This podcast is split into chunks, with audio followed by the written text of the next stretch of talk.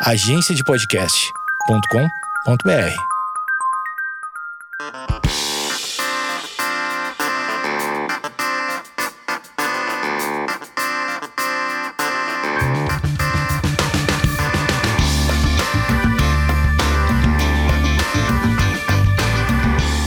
episódio é um oferecimento de ASICS e para quem não sabe, a marca tem várias iniciativas relacionadas à saúde mental, até porque a ASICS possui como filosofia o Sound Mind, Sound Body, mente sã, corpo são.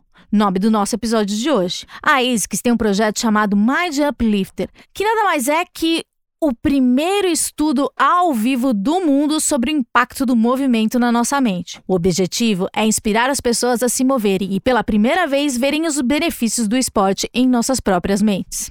Com esse gancho maravilhoso que todo mundo ouviu, né? Eu recebo hoje o Edu Barbosa, que é educador físico e ASICS Frontrunner, e a doutora Carlisa Silver, psiquiatra e neurocientista. E a gente vai falar dos benefícios da atividade física para nossa saúde mental. Será que convergem? Fica o questionamento. Edu Barbosa, começando por você. Você é um ASICS Frontrunner. O que vem a ser um ASICS Frontrunner? Boa tarde, Amanda, Carla, muito obrigado pelo convite, é um prazer estar aqui com vocês. Um ASICS Frontrunner é um embaixador do movimento. Né? No, no, no, mundo todo são 70 membros, né? É um só time, a gente costuma dizer, né? One Team. E nós somos embaixadores do movimento, né? Então, nós pregamos ali sobre a corrida, sobre outras atividades físicas que não, não, não sejam a, a, corrida e a gente tenta influenciar as pessoas ou pelo menos é, tá, fazer com que, com que elas né, continuem no movimento, né? É, essa é a filosofia dos ASICS Frontrunners. Já a doutora Carlisa é uma médica, psiquiatra e neurocientista. Eu queria saber como que uma pessoa que estuda o nosso cérebro, o nosso cérebro, é, conecta com o nosso corpo. Porque a gente sabe que a gente é um organismo, tá tudo ligado, mas muitas vezes as pessoas não conseguem, né, conectar as duas, uh, as duas áreas. Elas estão, sim, diretamente ligadas, né? É, eu acho que a gente costuma dividir para ficar mais fácil de compreender mas não tem como não pensar que somos um todo. Então, corpo e mente são é, sistemas de um todo, até porque a mente está no cérebro e cérebro é corpo, né, gente? Não tem como falar, ai, mente, psiquiatria, não tem nada a ver com físico, não tem nada a ver com corpo. A mente, a personalidade, os transtornos mentais, a saúde mental toda no geral, ela acontece num terreno que é o cérebro, e cérebro é corpo corpo como coração, como músculo, como pulmão e tudo mais. Então é super conectado e isso aí é uma coisa que até a gente tem assim várias evidências científicas que eu vou falar durante o episódio.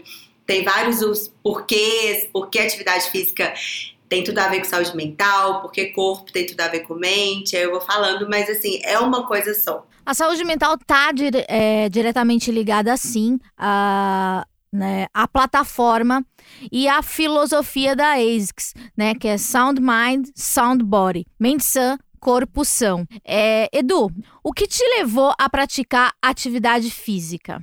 Eu, eu brinco, né, que acho que toda criança que ser atleta, né, um dia, né, olhando as, as modalidades ali na televisão, vendo os treinadores, jogadores, para nós aqui o futebol, eu me lembro muito da época das Olimpíadas, que em 1984, que a gente, uma turma de amigos assim na rua, a gente resolveu criar umas Olimpíadas paralelas, né? Sério? Que lúdico! Sério.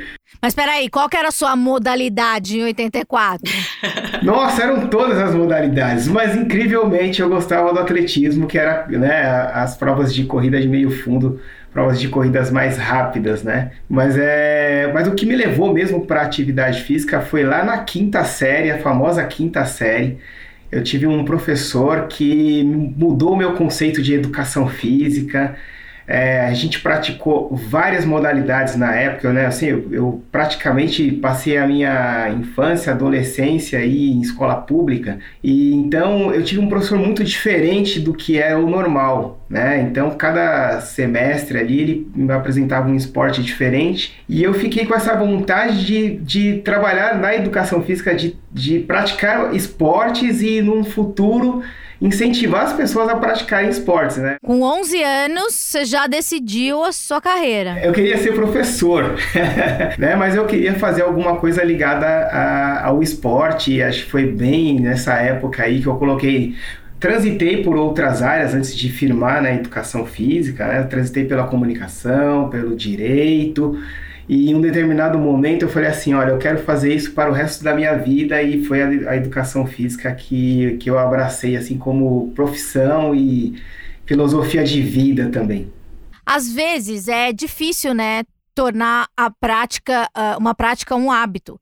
É, eu queria saber de vocês Quais são as dicas para as pessoas que gostariam de começar? Sejam as pessoas que já têm uma condição ligada à ansiedade, à depressão, ou pessoas que querem começar o, alguma atividade física, mas não têm um incentivo, não sabem da onde da onde partir, qual é o ponto de, de, de, de, início. Primeiro, o Edu, que eu fiquei sabendo que ele também tem um estudo, olha só, informações de bastidores. Então, eu queria que você falasse também do seu estudo.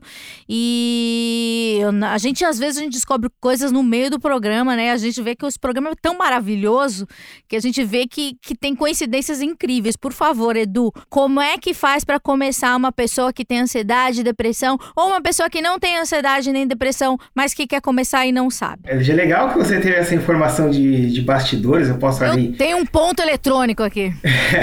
posso falar rapidamente, né? Eu, eu, tenho um estudo acadêmico, né? Sou mestrando em Educação Física na Universidade São Judas Tadeu, aqui em São Paulo.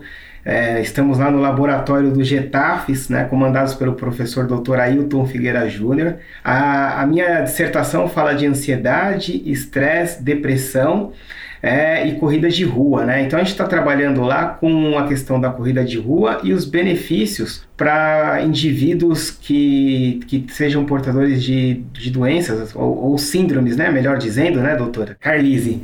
É, síndromes psicossomáticas. É. Peraí, corrida de rua é tipo a São Silvestre? Isso, São Silvestre é, Volta da Pampulha. Que eu tenho um informante que a doutora Carlisa já fez e ficou entre as 100 primeiras na categoria feminina. Procede, doutora Carlisa? Nossa, não, entre as 100 não sei nem, não sei nem que ponto que eu fiquei. então, corrida de rua é isso, é tipo São Silvestre. Corrida de rua é isso daí. Né? É, São Silvestre, Lagoa São Silvestre tem 15 quilômetros, Pampulha tem 18, a volta Meu da Deus. Pampulha. Você tem corridas de 5, 10, 21, 42. Tem a meia maratona do Rio, né? Meia maratona do Rio também. Eu fiz. Olha, gente, revelações! Meu marido é maratonista. Gente, esse programa é muito revelador. E aí, é, é, Amanda, voltando ali na sua pergunta, né? Para que as pessoas é, tenham uma atividade e que essa atividade se torne um hábito, né? Eu acho que o primeiro passo é você ter uma atividade em que você tenha prazer em realizar. É, essa é a primeira dica que eu dou e acho que quando eu converso com um aluno no personal e eu sei que ele gosta de algum esporte, eu pergunto qual é o esporte que você gosta, né? Qual é o esporte que você gosta de praticar? Porque além da gente ter o treinamento de força, né, em academia ou ao ar livre, com peso corporal, enfim, todo mundo tem um esporte em que ele goste de praticar. É, eu gosto muito de corrida de rua, né? Eu pratico corrida de rua, mas nem por isso é, eu vou chegar para você, Amanda. Olha, a corrida de rua ela é um excelente exercício para sua saúde mental. Nossa, tal. Tem as descargas hormonais, né? Então a gente tem ali endorfina, serotonina, dopamina é, você vai se sentir super bem. Aí você vira para mim e fala assim: Poxa, Eduardo, mas eu não gosto de correr, eu não corro nem para pegar um ônibus. Eu prefiro deixar o ônibus passar, fico sentadinho ali no ponto e espero o próximo, né?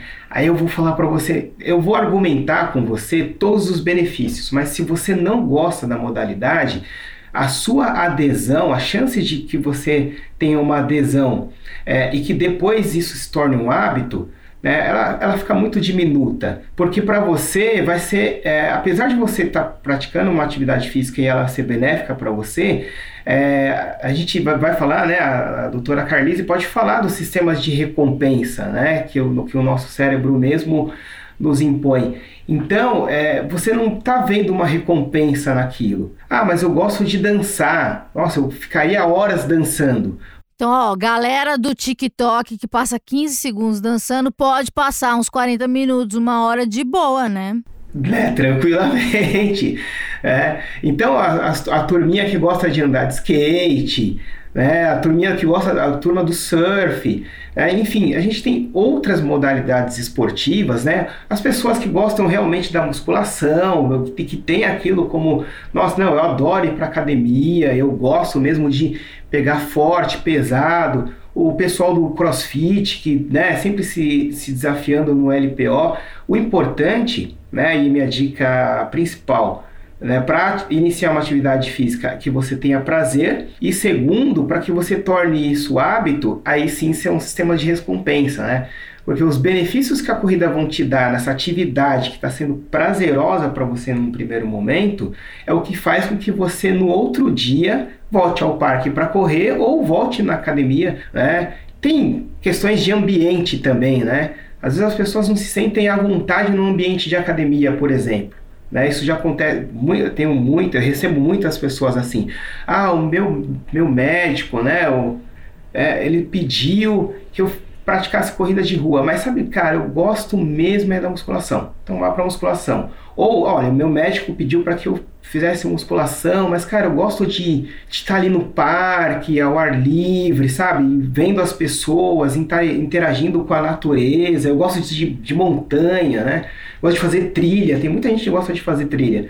Então, assim, é, iniciar com uma atividade que é prazerosa né, é a melhor saída para que isso se torne mais à frente um hábito. É, e aqui só, nem, sem querer me alongar muito, né, mas fazer uma parte aqui. É, as pessoas falam que o corredor ele não gosta de musculação.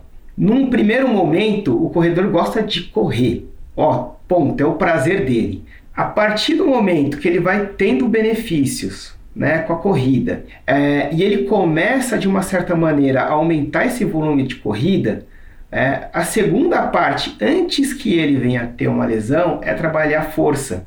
E o que, que acontece com esse corredor? Ele acaba procurando um profissional que possa prescrever treino de força para ele, então ele vai para academia.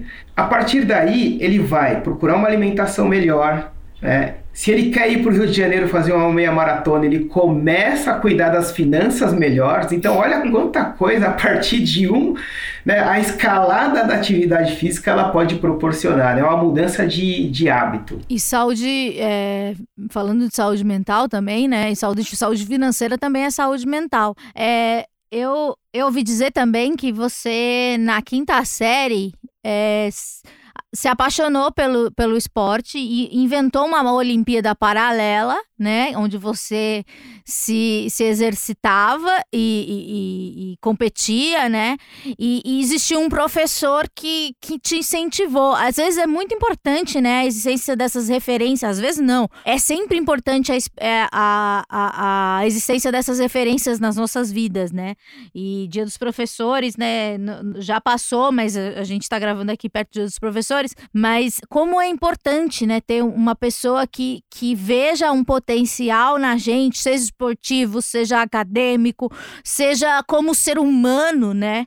que olhe pra gente de um jeito mais carinhoso, mais empático e que faça a gente perceber que a gente pode ter um um futuro melhor, mas conseguir ser um, um, um, um ser humano é, lá para frente, né? No futuro, o mais completo ou com potencial. Isso, não, é, eu tinha, eu tinha alguns amigos, né, aquela coisa de, de, de, criançada e época de Olimpíadas e a gente empolgado com o que a gente estava vendo na televisão, é, a gente morava em em, em, ladeira, né? Eu falo assim, a gente morava no morro, rua de terra. Onde você morava? Aqui na Zona Norte, no bairro do Jaçanã. Ah! Mais precisamente ali na Vila Nova Galvão. Então, é, e, e é o ponto mais alto do bairro. De lá a gente conseguia observar vários lugares aqui da cidade de São Paulo. Posso fazer uma pergunta muito que de leiga? É verdade que pessoas que moram em ladeiras têm as canelas mais fortes? Isso é uma lenda urbana? Porque eu moro em Perdizes. Dizem que as pessoas são muito caneludas nessas regiões. Eu vou te contar uma coisa. A Imberê, a Pinagés e Caiová. Puta, Caiová é foda. um pedaço da Paris, né? Então somos vizinhos, viu, Amanda? Também estou aqui na região. Ah, então você treina. Ah, é um grande treino, hein? Subir a Caiová ali, pegar uma Barão do Bananal é só pra fortes. A Barão do Bananal, Avenida Pompeia, Raul Pompeia. Difícil. Enfim, mas na Zona Norte, e, e aí você tá falando uma questão que é muito interessante. A gente hoje tem uma parte do treinamento de corrida que é corrida em rampa, que é, de uma certa forma faz o corredor mais forte. Então essas pessoas que moram em bairros muito mais altos, em morro e enfim, e que passaram a vida inteira subindo e descendo a ladeira, elas estavam de alguma maneira fazendo ali um treino de força para membros inferiores quer elas queiram ou não, elas estavam se preparando. É uma seleção natural, né? É uma seleção natural. O próprio ambiente tornou essas pessoas é, mais fortes e resistentes por conta da subida da, da ladeira, numa época que a gente andava muito mais do que a gente anda hoje. Né? É a questão totalmente do movimento, né? Na história a gente teve grandes deslocamentos, né? O ser humano foi movido a grandes deslocamentos, deslocamentos, né? Acho que por isso que a gente povoou o mundo como nenhuma outra espécie, né? E, e, as, e, as, e as espécies que, que foram buscar abrigo ou refúgio nos locais mais altos, né? É, em, em, altitude, elas, de uma certa maneira, elas têm sim uma resistência. Eu é, é, sempre corri, né? Não sou um atleta exímio, mas eu sempre fiz muito treino em ladeira, então em provas que, é que são planas, né? Eu nunca tive muita dificuldade. É, e assim, na infância ali com a garotada, brincando de Olimpíada, correndo na ladeira e enfim, a gente passava por todo tipo de movimento, né? É, eu tive um professor também na quinta série que é, mudou a minha visão do esporte, porque toda criança quer ser atleta de alto rendimento, ela quer jogar futebol, ela quer jogar basquete, ela quer jogar vôlei, né? E aquele professor me chamou a atenção quer ser o Usain Bolt. Que corre e ainda faz um sinal que é super, que é, tá fácil, né? Super fácil. Que tá fácil. E aquele professor não, ele me chamou muita atenção para didática, como ele trazia os alunos para práticas de atividades que não eram nossas. É, esportes que a gente não tinha muito hábito e a gente adorou, então é, eu fiquei com aquilo né, em mim, passei por outras, é, outras áreas de trabalho, né, passei pelo direito, é, não concluí, passei pela comunicação, também não concluí e falei assim, olha, eu queria fazer um trabalho que assim fosse que eu levasse para a vida. Então a educação física, falei, olha, é a educação física ponto. Nós vamos usar esse trabalho, nós vamos com ele para a vida. O meu pai, ele foi professor de educação física, ele é karateca. Eu fiz karatê a vida inteirinha, desde pequena. Vai dizer que você é faixa preta. Não, sou marrom, parei. Mas é, é quase, né? quase, cheguei perto. Meu pai é professor e eu lembro, assim, sabe? E depois ele tinha uma academia de karatê, né? Que era do lado da minha casa. Então eu cresci a vida inteira vendo meu pai ensinando esporte para as crianças, a questão da, disciplina, do autocontrole. E eu, eu sempre vi uma parte muito bonita do esporte, né? Assim, como meu pai, dessa coisa de ensinar a questão não só do, da saúde física ou da saúde, mas mesmo de uma filosofia de vida, né? Tudo aquilo que o esporte traz em conjunto, que são é, é, a questão da disciplina, porque o resultado ele está muito conectado com a constância, com a disciplina, com a rotina, a questão do, do pertencimento, mesmo se você não for medalha de ouro, você já pertence a um grupo, né? Você se sente acolhido quando você está dentro de um esporte. Isso é terapêutico também, né? Super, acho que você escolheu uma linda carreira, Edu, porque de ver meu pai, assim, era muito legal. A doutora Carlisa falou também que já fez algumas provas e também é, acaba por prescrever para os seus pacientes atividade física. Como é que é isso? É, eu vou lá, tô, eventualmente tô, numa crise, é a primeira vez que me consulto com um psiquiatra e você vem com esses pilares, né? Que é a terapia, medicação, eventualmente, e atividade física. Como é que as pessoas recebem essa prescrição? A receptividade nem sempre é boa, mas o que que acontece? É tudo, tudo parte de um entendimento, né? É, a medicina ela é mais do que curar doenças. Curar doenças é o nosso, vamos dizer assim, o pior dos mundos é quando você adoece e precisa de algo para recuperar a sua saúde. Mas para além da recuperação da sua saúde, existe uma coisa na medicina que é promoção de saúde e prevenção de doenças.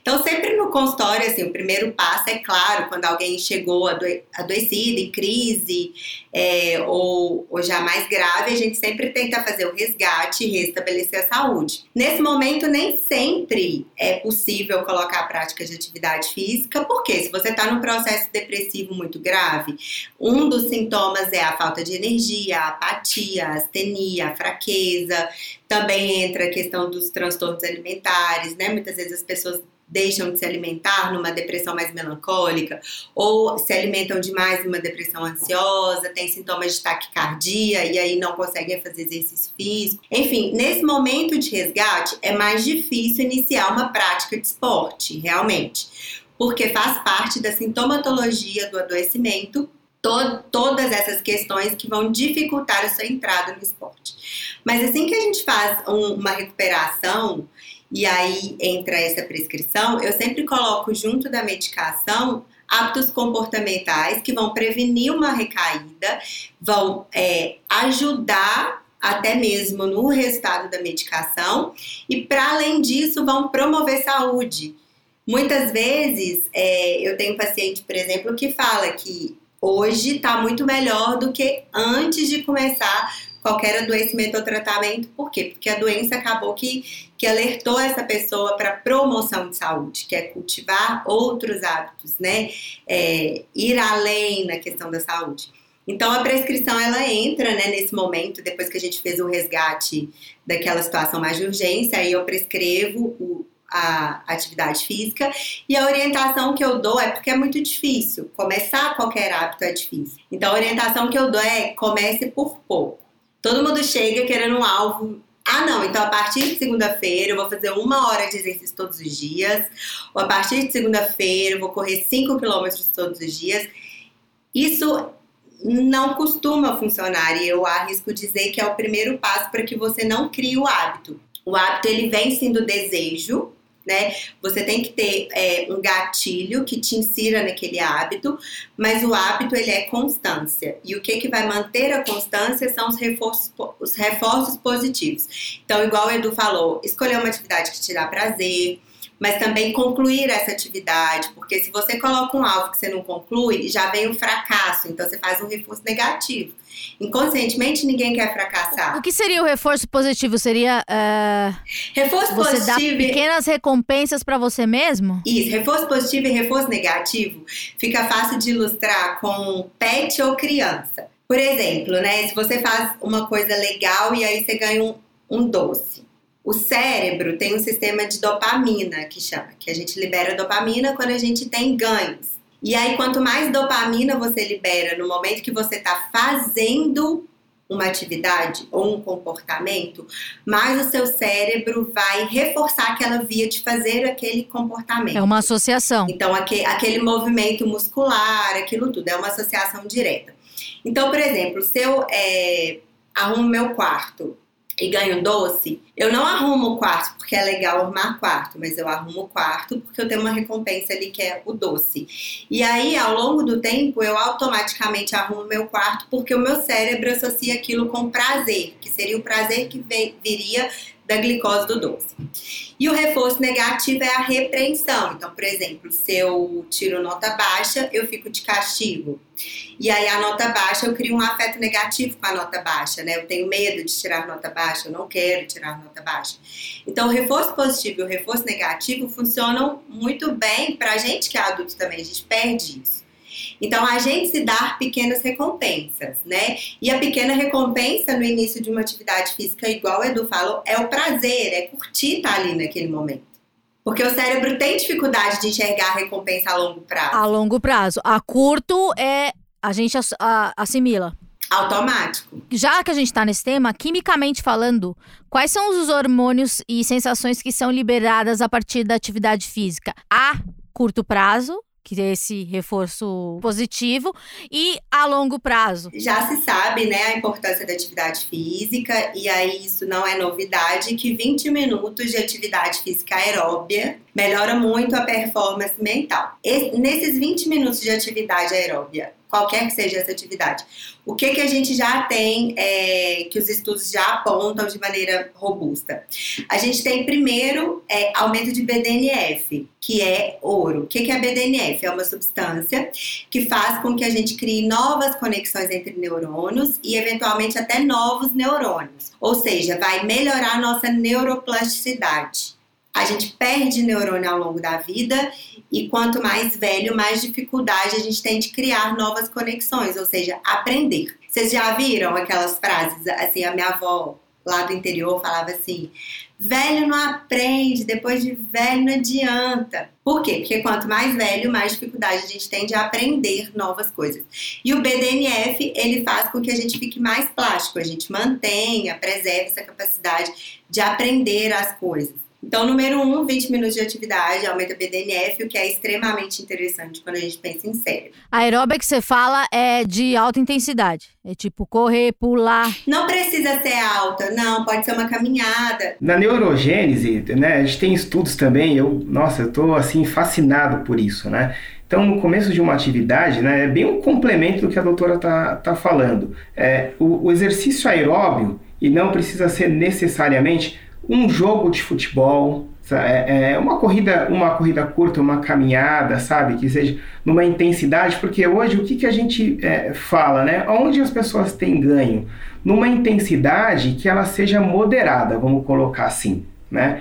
É, entre 65% e 75% da frequência cardíaca, vamos colocar é, em, em, porcentagem, né? Para caminhada, para corrida, para um jogo de futebol, a natação também, né? Então esse efeito neuro, neuro, de, de, neurogênese que causa no, no cérebro, e aí aqui a doutora não vai deixar eu, eu passar vergonha e vai me corrigir, né?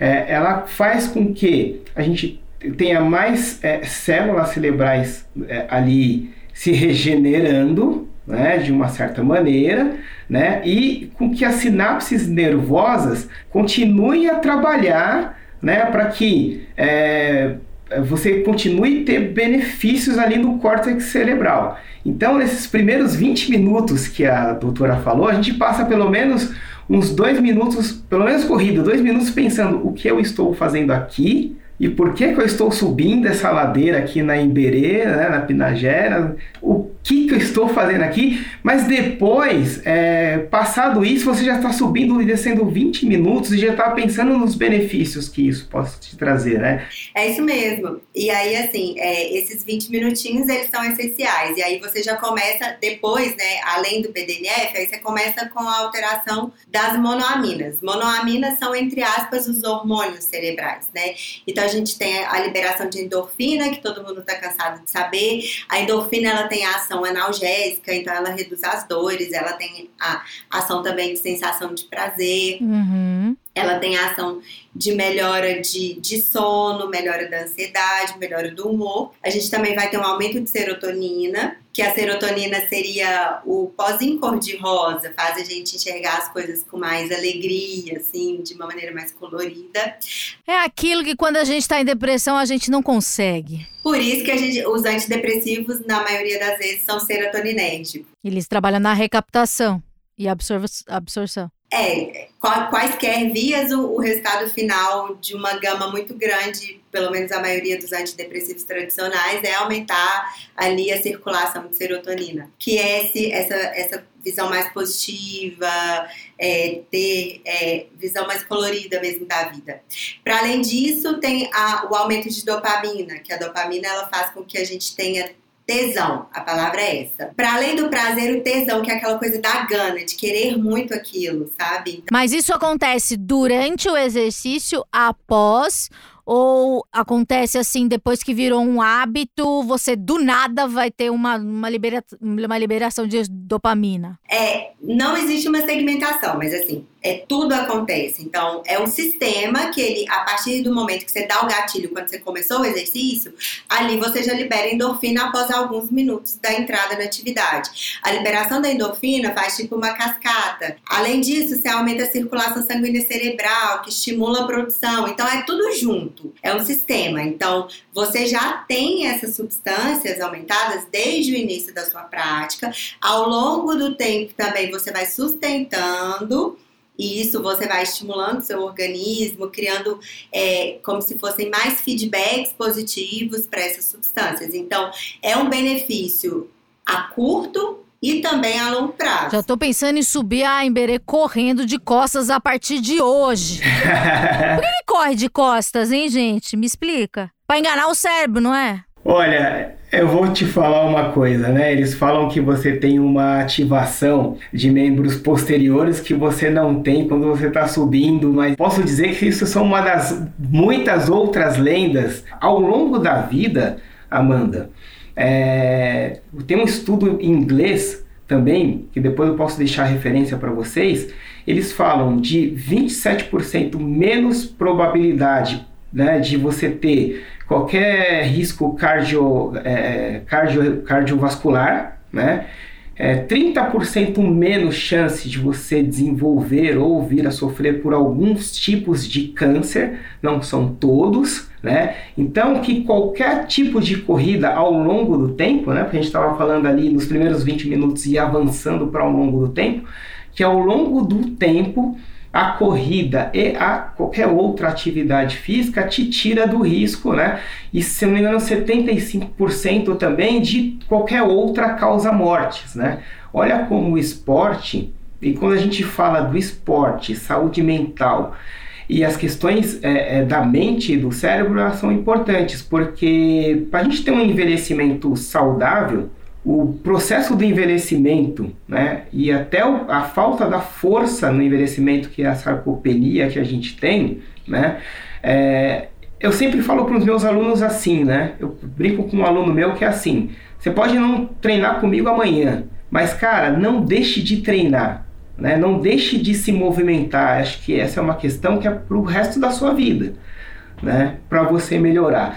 E aí, quando a gente conversa com outros profissionais, e eu me sinto muito honrado de estar com a Carlissa aqui, a gente começa a entender um pouco que é, atividade física, questões bioquímicas ou psicofisiológicas, elas têm que andar junto. Eu, eu, eu, tenho que conversar muito, eu tenho que conversar mais com a Carlissa hoje e a Carlissa entender as questões que a gente tem lá no laboratório, né, de, de movimento humano, para que a gente possa fazer um trabalho em conjunto, né? Isso é, é multi multidisciplinar. Multidisciplinar, né? De fazer um trabalho multidisciplinar que vai ajudar as pessoas, porque é, o meu estudo futuramente, a Carissa pode olhar e falar assim: nossa, interessante isso. Porque se hoje ela já prescreve, né? O que eu vejo, é, pessoalmente falando e das minhas entrevistas, é que quanto mais os, os profissionais da saúde mental e, e, e, da educação física também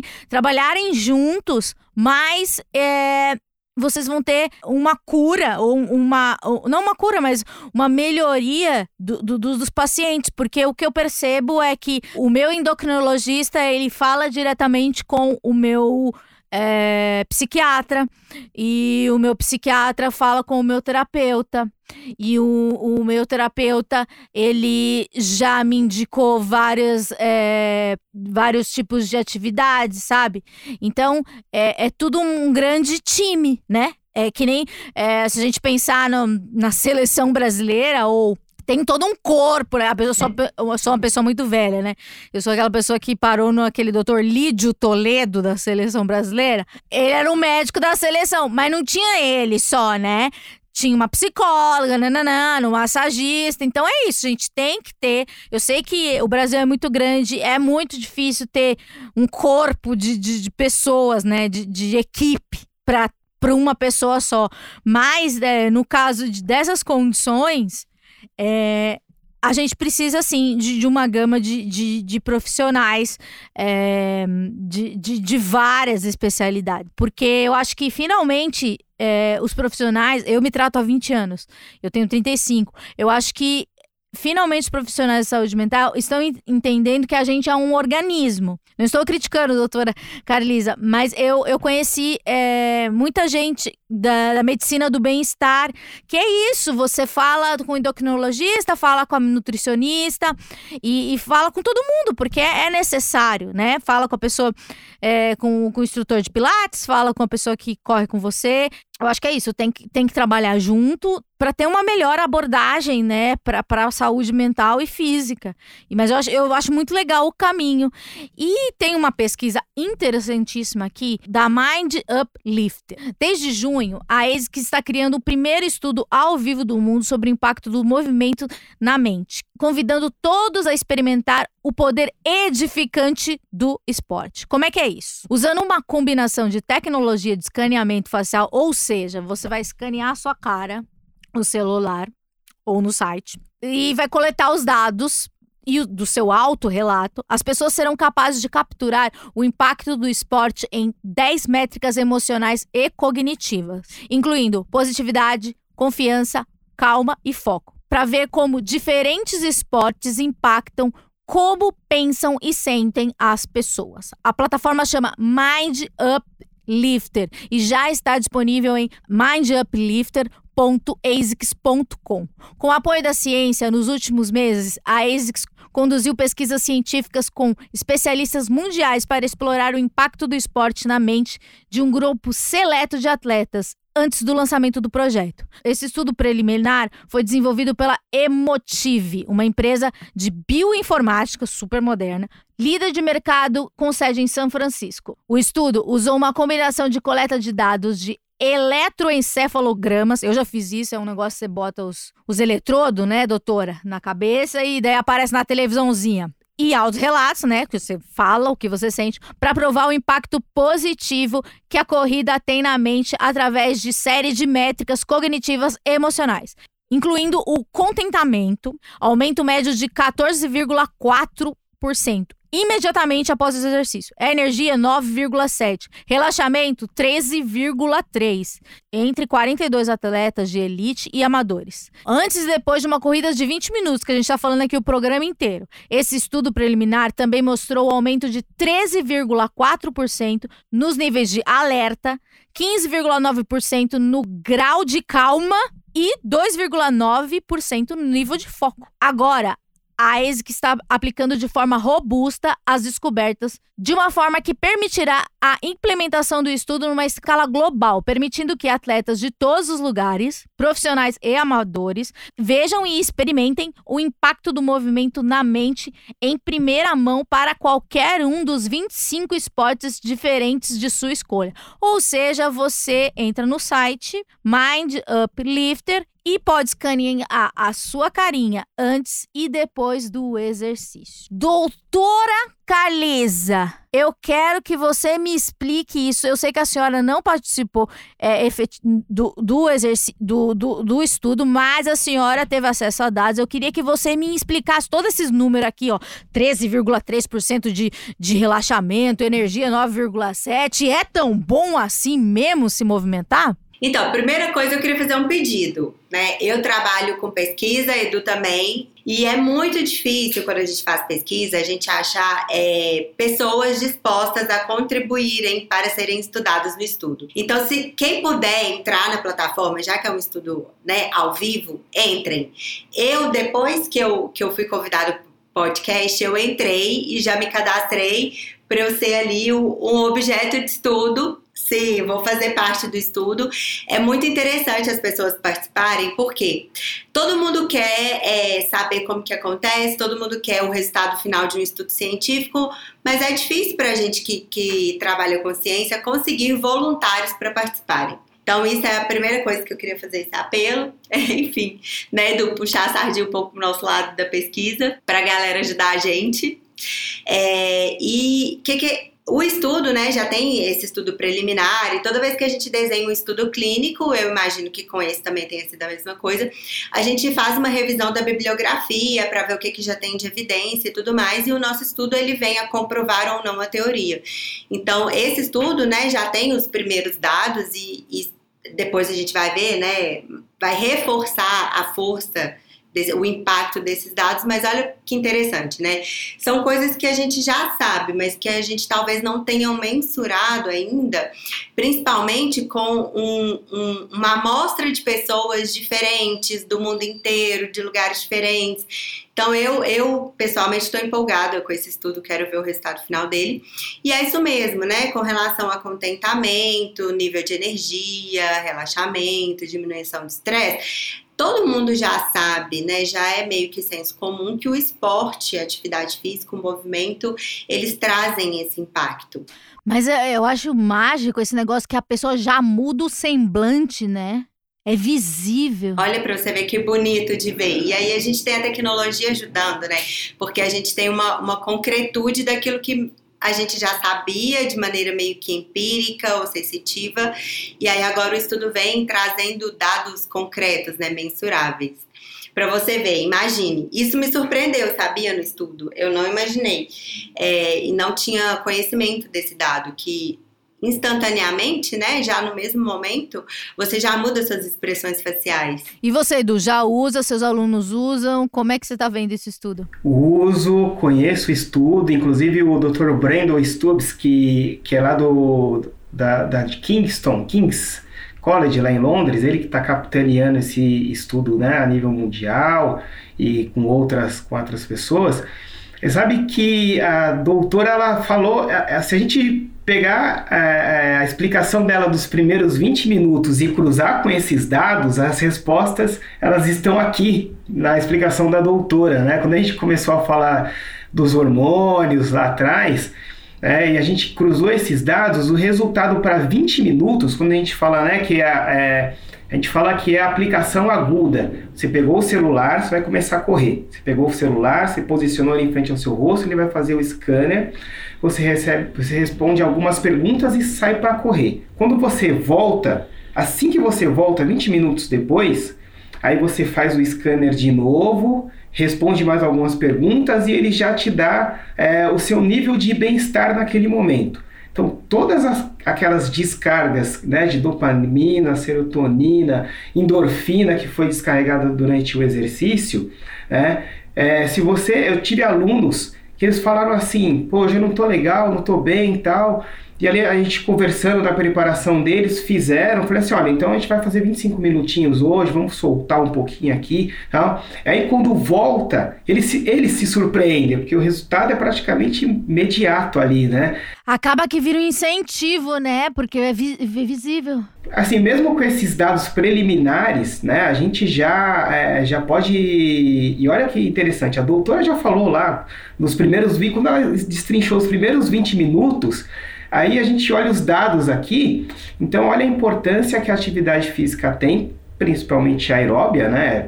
Já aí puxaremos a sardinha para o lado da corrida, obviamente, mas é, quando a gente pensa em atividade física e tem mais 25 outras atividades físicas ali é, na base do, do Upfill que você pode utilizar também esse programa e gosto, gosto muito de. Gostei e estou usando ainda muito com os meus alunos esse, essa base de estudos aí.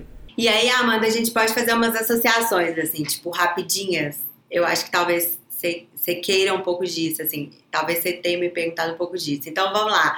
Tipo assim, por que, por que a gente teria um aumento de energia? Poxa, a energia está ligada à dopamina. Então, quando a gente faz exercício aeróbio, a gente aumenta os níveis de dopamina. Dopamina é igual prazer, tesão que a gente tem nas coisas, força, vontade de fazer. Então, aí a gente já teria uma melhora de energia, né? Fazendo uma conexão teórica, assim, com o que o estudo trouxe de dados. Então, a gente já teria um aumento de energia, aumento de alerta também, que a dopamina aumenta alerta, e aumento de foco, que a dopamina, é, o sistema de recompensa, o sistema dopaminérgico, ele é, ele está muito próximo ali do córtex pré-frontal, que é essencial para a gente manter foco, manter atenção. Aumento no, no grau de calma. De onde que viria essa calma? Provavelmente do aumento de serotonina, que a serotonina é essa substância que deixa a gente mais, mais alegre, mais de bem com a vida, mais amoroso, mais calmo. É, aumento no nível de relaxamento. De onde vem o relaxamento? A endorfina. A endorfina é um excelente analgésico, reduz dor e promove relaxamento de modo geral. Então, tem tudo a ver, né? Assim, é claro que quando a gente desenha um estudo científico, a gente tem uma teoria, a gente desenha e aí a gente vê se realmente isso se comprova na prática. E que esses dados preliminares estão mostrando é que realmente a gente está tá caminhando para uma comprovação, né? Aliás, a gente já tem comprovação bem forte de outros estudos, né, Edu? Mas esse eu, eu imagino que vai ser interessante porque ele vai trazer de, numa escala global. A gente tem uma amostra muito grande, né? isso é muito importante para os estudos, né? Uma, uma amostra é, gigantesca, porque a gente tem uma base global, é, e uma diversidade de pessoas ao redor do mundo é, fornecendo esses dados para os estudos. Eu também estou assim ansioso, vamos dizer dessa maneira, para saber do resultado final também desse estudo da ASICS aí que eu também tenho o prazer de participar. Então, quem quiser é só entrar em minduplifter.asics.com. Então, antes do seu exercício, vai lá, mostra a, sua, mostra a sua carinha e responde umas perguntas. Depois, quando fizer, vai lá e vê os benefícios instantaneamente. Daí, os seus dados já vão para um, para a pesquisa global, então você já faz parte lá de um todo. Agora, a gente tem uma outra coisa que aconteceu, que a gente não queria que acontecesse, que é a questão da pandemia. E isso impactou a vida de todo mundo é, de uma forma é, negativa. Temos aqui uma outra pesquisa: o impacto da pandemia nas práticas esportivas. Para 97% dos entrevistados, os esportes e atividades físicas são fundamentais para a saúde do corpo e da mente durante a pandemia. Manter a saúde mental é o principal motivo para a prática de atividade física. Para 66%, manter a saúde mental é o principal motivo apontado para a prática de atividades físicas. Mas, atrelado também à necessidade de prevenir doenças ou perder pesos, 57% das pessoas se importam com isso. A intenção da maioria das pessoas que já fez algum esporte é intensificar essas práticas após a pandemia. 63% querem aumentar a, a prática esportiva, principalmente entre os mais jovens, 70% entre 18 e 24 anos. As corridas de ruas são vistas como oportunidade para esta retomada, contanto que estejam vacinados. É, doutora Carlisa, como a pandemia afetou a saúde mental dos seus pacientes? Bom, no que se refere à pandemia, a pandemia ela aconteceu de maneiras diferentes para as pessoas, né? Nem todo mundo foi afetado exatamente da mesma maneira. É, eu estava discutindo com uma paciente minha ontem que ela falou: Olha, eu acho que eu estou sofrendo de despressurização da pandemia. Ela está se sentindo totalmente sem lugar no agora que as coisas estão começando a voltar. Então, assim, a pandemia ela veio e cada um, de acordo com o seu momento de vida, teve um impacto diferente. Então, para algumas pessoas, a pandemia ela significou um isolamento social completo, né? É, uma mudança de rotina, uma quebra ali no seu, no seu trabalho, e aí para algumas pessoas significou um convívio familiar mais intenso, para outras pessoas significou uma oportunidade de estar mais próximo dos filhos, para outras, como por exemplo, para mim significou um aumento da carga de trabalho, então é, engraçado, né? Mas na pandemia, enquanto todo mundo estava trancado, eu tava, eu era que estava mais na rua, entre aspas, no sentido em que eu estava trabalhando intensamente o tempo todo, né? Em várias frentes. Novos pacientes ou pacientes que voltaram? Novos pacientes, pacientes que voltaram também, é, a ansiedade, a angústia, ela vem junto com qualquer processo que a gente sente a nossa vida ameaçada. E a pandemia trouxe uma ameaça de vida global, né? Então, profissionais de saúde, por exemplo, pacientes meus profissionais de saúde, muitos deles tiveram burnout, porque passaram a trabalhar infinitas horas, né? A minha irmã era uma pessoa que ficava cinco dias sem ver a luz do sol, porque ela trabalhava em CTI.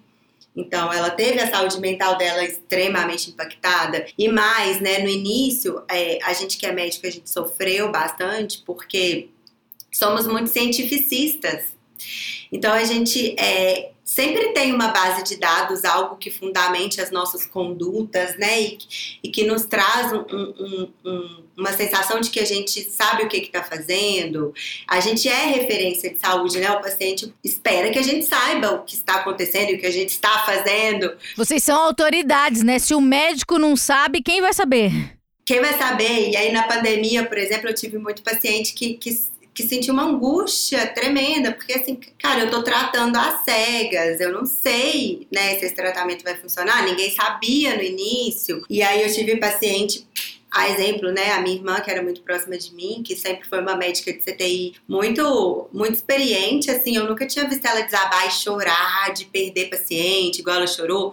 E eu falava, mas o que que aconteceu? Ela, não, porque quando você perde um paciente sabendo, tendo a certeza que você fez tudo por ele, é diferente de, assim, eu não sei o que que eu, eu não sabia, né, ninguém sabia o que estava fazendo. Para outras pessoas, significou, por exemplo, redução da renda ou uma insegurança muito grande né? Quem tinha um restaurante, quem tinha um negócio, quem era autônomo, quem era garçom, quem era cabeleireiro. Poxa, eu não sei, eu não sei quanto tempo isso vai durar, e aí minha fonte de renda me foi tirada de mim. É, enfim, o impacto ele é diferente de acordo com a vivência das pessoas. Mas, de modo geral, né, todo mundo sofreu de alguma maneira. E o que a gente vai observar de maior prevalência é a ansiedade, que o estresse, né, o risco de vida aumenta o cortisol, o aumento do cortisol aumenta a noradrenalina, a noradrenalina aumenta a ansiedade, que são esses sintomas de coração acelerado, tremor, irritabilidade, agressividade, às vezes pensamentos negativos, insônia ou hipersonolência. Um impacto que eu observei nos meus pacientes foi que as pessoas elas têm a rotina delas diária totalmente ancorada ou na sua imensa maioria ancoradas nos processos laborais. Isso é uma coisa que eu nunca tinha percebido. E aí quando as pessoas é, tiveram seus trabalhos modificados de um jeito ou de outro, a imensa maioria perdeu a sua rotina. Foi extremamente prejudicial, por exemplo.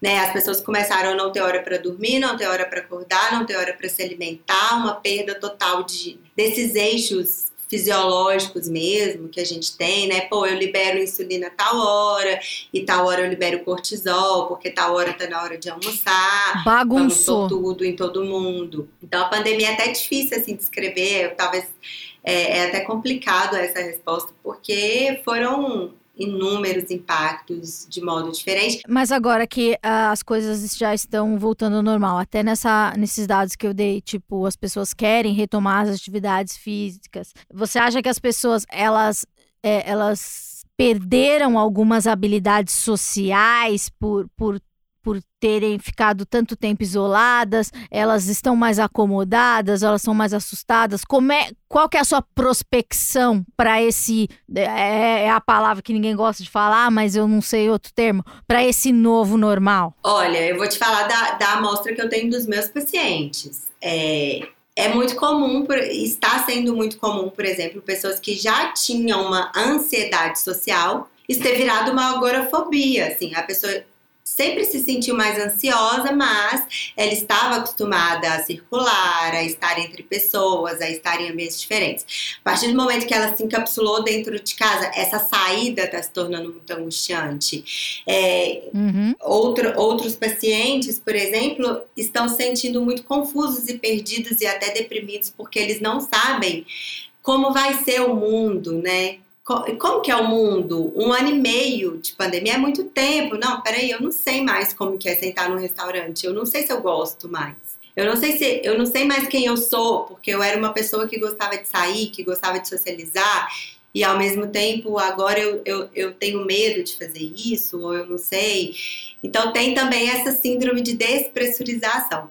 E aí começar com pequenos passos é sempre interessante. Então, se você está muito retraído, muito recolhido, muito enclausurado, começar a prática de um esporte ao ar livre, claro, respeitando todas as orientações sanitárias, mas assim, começar a, a prática de um esporte, começar a sair um pouquinho de casa, começar a restabelecer rotina, começar a restabelecer horário de dormir, de comer, isso tudo vai promover saúde. É, rotina é uma coisa que a gente percebeu que realmente faz bem, né? Eu acho que talvez os ansiosos já sabiam disso, né? Porque sempre foram ansiosos, eu me incluo nessas pessoas. Mas e você, Edu? É, imagino que no começo da pandemia as pessoas tenham ficado assustadas, né? Tenham diminuído o, a prática de exercício físico, depois foram é, voltando gradativamente, sei lá, com uso de máscara, etc. E como é que você vê isso? As pessoas elas já voltaram àquele mesmo nível de atividade física? Ou pessoas novas começaram a, a fazer atividades físicas? Ou teve gente que debandou, não quer mais e ainda não se sente seguro? Como é que tá? Sabe que eu vou sempre, assim, é, eu tenho uma visão da pandemia é, para o lado da atividade física que ela é muito global e, assim, vai é uma convergência com o que a Carlissa falou, mas é, se eu fosse olhar os meus alunos, né, no começo, é, a gente teve uma discussão muito grande, né, no, bem no começo assim, da pandemia, nos primeiros meses, quanto ao uso da máscara, por exemplo. Né, porque muitos alunos eles não queriam parar de correr. É, a gente teve, a gente, os parques fecharam, né, é, a gente não chegou a ter um lockdown no Brasil, no termos em que a gente né, sabe que deveria ser feito, ou enfim, como eles foram feitos lá fora. E as pessoas acabaram ficando dentro de casa. Eu mesmo, que corro dia sim, dia não, às vezes até dias seguidos e, e intercalando isso com outras atividades, é, eu fiquei praticamente 45 dias em casa. A gente não sabia se correr na rua, ao ar livre, cruzando com uma pessoa ou não, se a gente tinha a chance de ser infectado ou infectar uma pessoa. Então, é, para nós, na nossa área também, a gente começou a estudar muito a questão do Covid, a questão do contato social. É, teve dois estudos na, na Holanda, Holanda, também que falavam do ciclismo, que falavam, ah, mas se uma pessoa está correndo 10 metros na sua frente, a outra que vem logo atrás, ela pode respirar. Depois a gente viu que é, as gotículas e as partículas eram muito pesadas, então ao ar livre não teria nenhum problema, mas ah, o, o, certo é que as pessoas passaram a ficar mais tempo dentro de casa. É, atividade física, e olha que interessante, atividades da vida diária elas foram diminutas.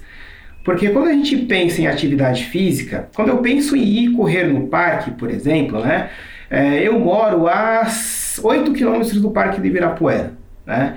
Mas vamos pensar uma pessoa que ela mora aqui em Perdizes, trabalha na Paulista e no final do dia ela vai correr no Parque do Ibirapuera. Então ela acordou de manhã, ela, se é mãe, tem que arrumar os filhos, levar para a escola, é a casa, se é o marido que ajuda também nessas atividades, enfim, a pessoa sai para o trabalho. Então durante o dia, independente do que ela faça, ela tem uma movimentação muito grande.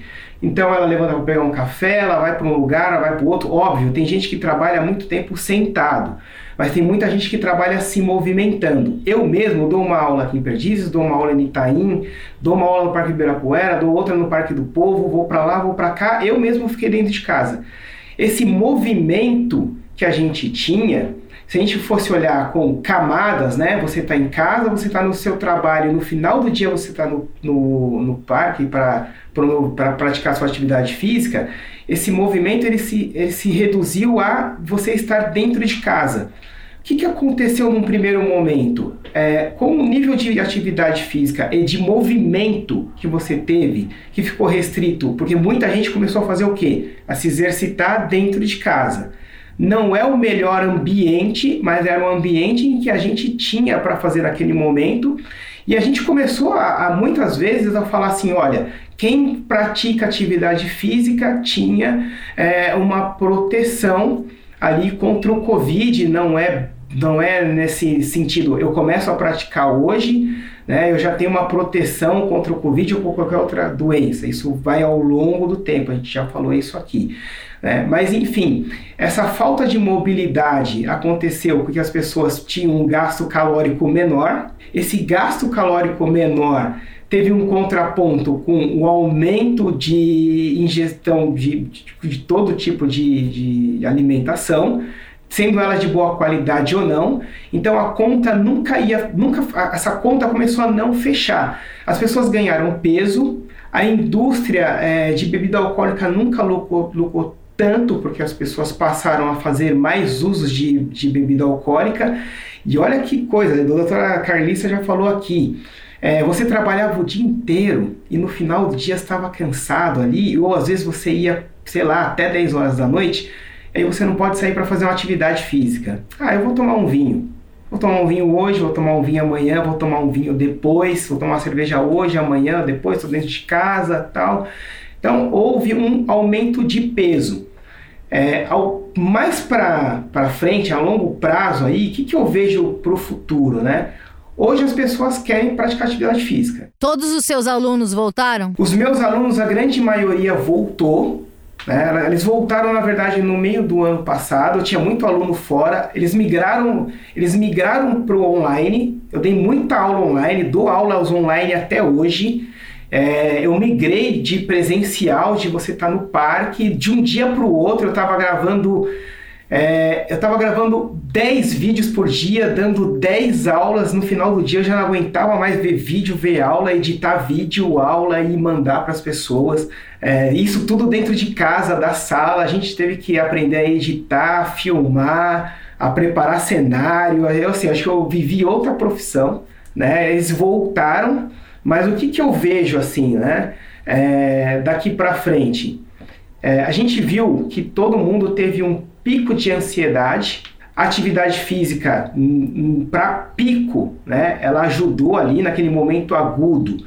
Ajudou muitas pessoas que estavam dentro de casa, que estavam sozinhas, enfim, que a gente fez, eu, eu mesmo dei muita aula coletiva, né, por essas mídias de vídeo que a gente tem, né, mas eu vejo que hoje, né, é, essa fobia social que a Carlissa falou, também aconteceu no esporte, né? Tem gente, eu conheço, é, é, tem alguns alunos, né, e alunos de, de professores amigos meus que ainda não saíram do isolamento, eles ainda têm medo de ir à rua, eles têm medo de ir no parque. Né? Eu tive uma aluna que é, teve um dia, ela resolveu ir no Parque de Ibirapuera logo depois de algumas aberturas. Ela viu aquela multidão no parque, ela falou assim, Edu, eu não volto mais para o parque tão cedo. Né? Então ela continua treinando no modo online, continua treinando em casa. Né? E assim, questões de obesidade, o agravamento dessas é, doenças, desses, desses transtornos psicossociais, né? eles tendem a aumentar um pouco mais daqui para frente. Eu acho que isso é o que a gente tem que observar que vai ficar da pandemia. É, a gente tem muito estudo ainda, é um momento, né, doutora Carlissa, ela falou uma coisa assim, acho que eu quero até reforçar isso, se você me permite, Amanda. É um momento em que a ciência, ela foi muito combatida, né, as pessoas combateram muito a, ci a ciência, é, quando a gente fala das vacinas, quando a gente fala de estudos, tem todo um protocolo. Todas essas vacinas que aí estão, posso assegurar para você que são seguras, porque elas já vieram de um protocolo que é base. É, para que eu possa progredir no meu estudo, que é com, ser, com seres humanos, os meus pais precisam revisar os meus estudos. Eu não posso simplesmente falar assim, não, eu vou entrevistar as pessoas. Não, como você vai entrevistar? Quais são os protocolos que você vai utilizar? É, quais são os profissionais que vão te auxiliar? Eu vou falar de psicofisiologia, por exemplo. Doutora Regina Brandão, que é uma, uma, uma grande psicóloga do esporte, trabalhou com a seleção brasileira, trabalhou no Palmeiras, trabalhou no São Paulo, trabalhou no Corinthians. Ela é que um que está por trás de uma parte do meu estudo, ela que me auxilia. Então a gente, tanto eu como a Carla, né, quando essa sua pergunta foi muito pertinente, a gente está olhando é, essa questão do Covid também para o futuro. O quais as sequelas que vão ficar do Covid, que não são necessariamente só as sequelas que as pessoas elas tiveram, né? São, é, eu já tive aluno com relato de, olha, Edu, tem dois meses que eu saí do Covid e, cara, eu não consigo correr, tô com muita falta de ar. Teve gente que não sentiu nada, né? Tem gente que teve picos de ansiedade. Todo, acho que todas as pessoas, de um modo geral, num maior grau ou num menor grau, experimentaram algum pico de ansiedade, né?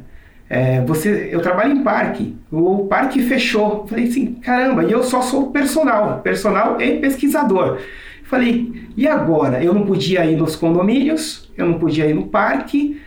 É, eu achei uma saída para isso, né? Mas no momento ali me deu uma ansiedade muito grande, né? Um pico de ansiedade. Mas é, para algumas pessoas, já pensou se esse pico de ansiedade, né, esse transtorno, esses transtornos evoluam? Eles podem evoluir para uma, uma depressão, então a gente tem que ficar muito atento a todas as pessoas, né?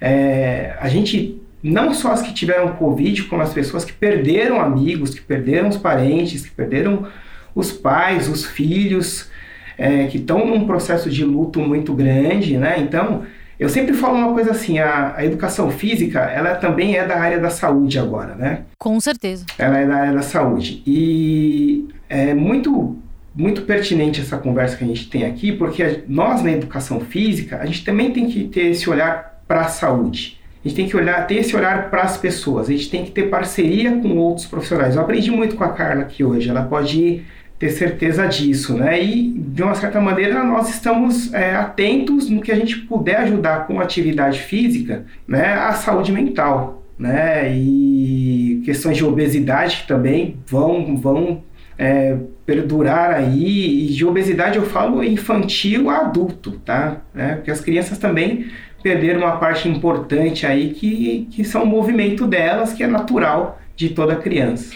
Eu vi que as crianças tiveram um impacto muito grande, assim. Na socialização também, né? Porque é importante você ver outras crianças. Eu sempre falo aqui que é, uma filha de um amigo meu passou meses, né, dentro do apartamento e teve um dia que ela desceu no hall do prédio e falou: Nossa, uma criança. E isso é muito chocante, né? Porque você não vê os seus pares, você não vê uma pessoa sem máscara, você não se identifica, né? Só, só tem seus pais lá. E o que, o que isso impacta, né? Para o desenvolvimento de uma criança numa idade de de estar em desenvolvimento. Bom, gente, eu quero agradecer, falar que foi uma aula. O Edu falou que foi uma aula e realmente foi uma aula para mim. Obrigada, vocês são excelentes. Quero convidar vocês para um próximo programa e, e quero que vocês deixem suas redes sociais para que essa conversa não pare aqui. Edu, qual que é as suas redes sociais? Tá fácil, assim. Para Twitter e Instagram é arroba EduRun. Edu, R-U-N. Boa. E LinkedIn também, é Twitter, Instagram, LinkedIn. O site é www.edu.pro.br. Doutora Carlisa. Eu tô no Instagram, doutora Carlisa Silver, com C e com S. Então tá, gente, obrigada. É, já convido vocês para próximos programas. Vocês são ótimos, deram aula para mim e para os ouvintes. Depois dessa aula, é hora de dizer adeus. E eu convido você a conhecer a plataforma nas redes sociais da ASICS ou entrar em minduplifter.asics.com e dizer que no próximo episódio vamos receber as paratletas Duda Oliveira e Luísa Fiorese para a gente falar sobre a saúde mental dos nossos paratletas. Até lá e paz nos estádios.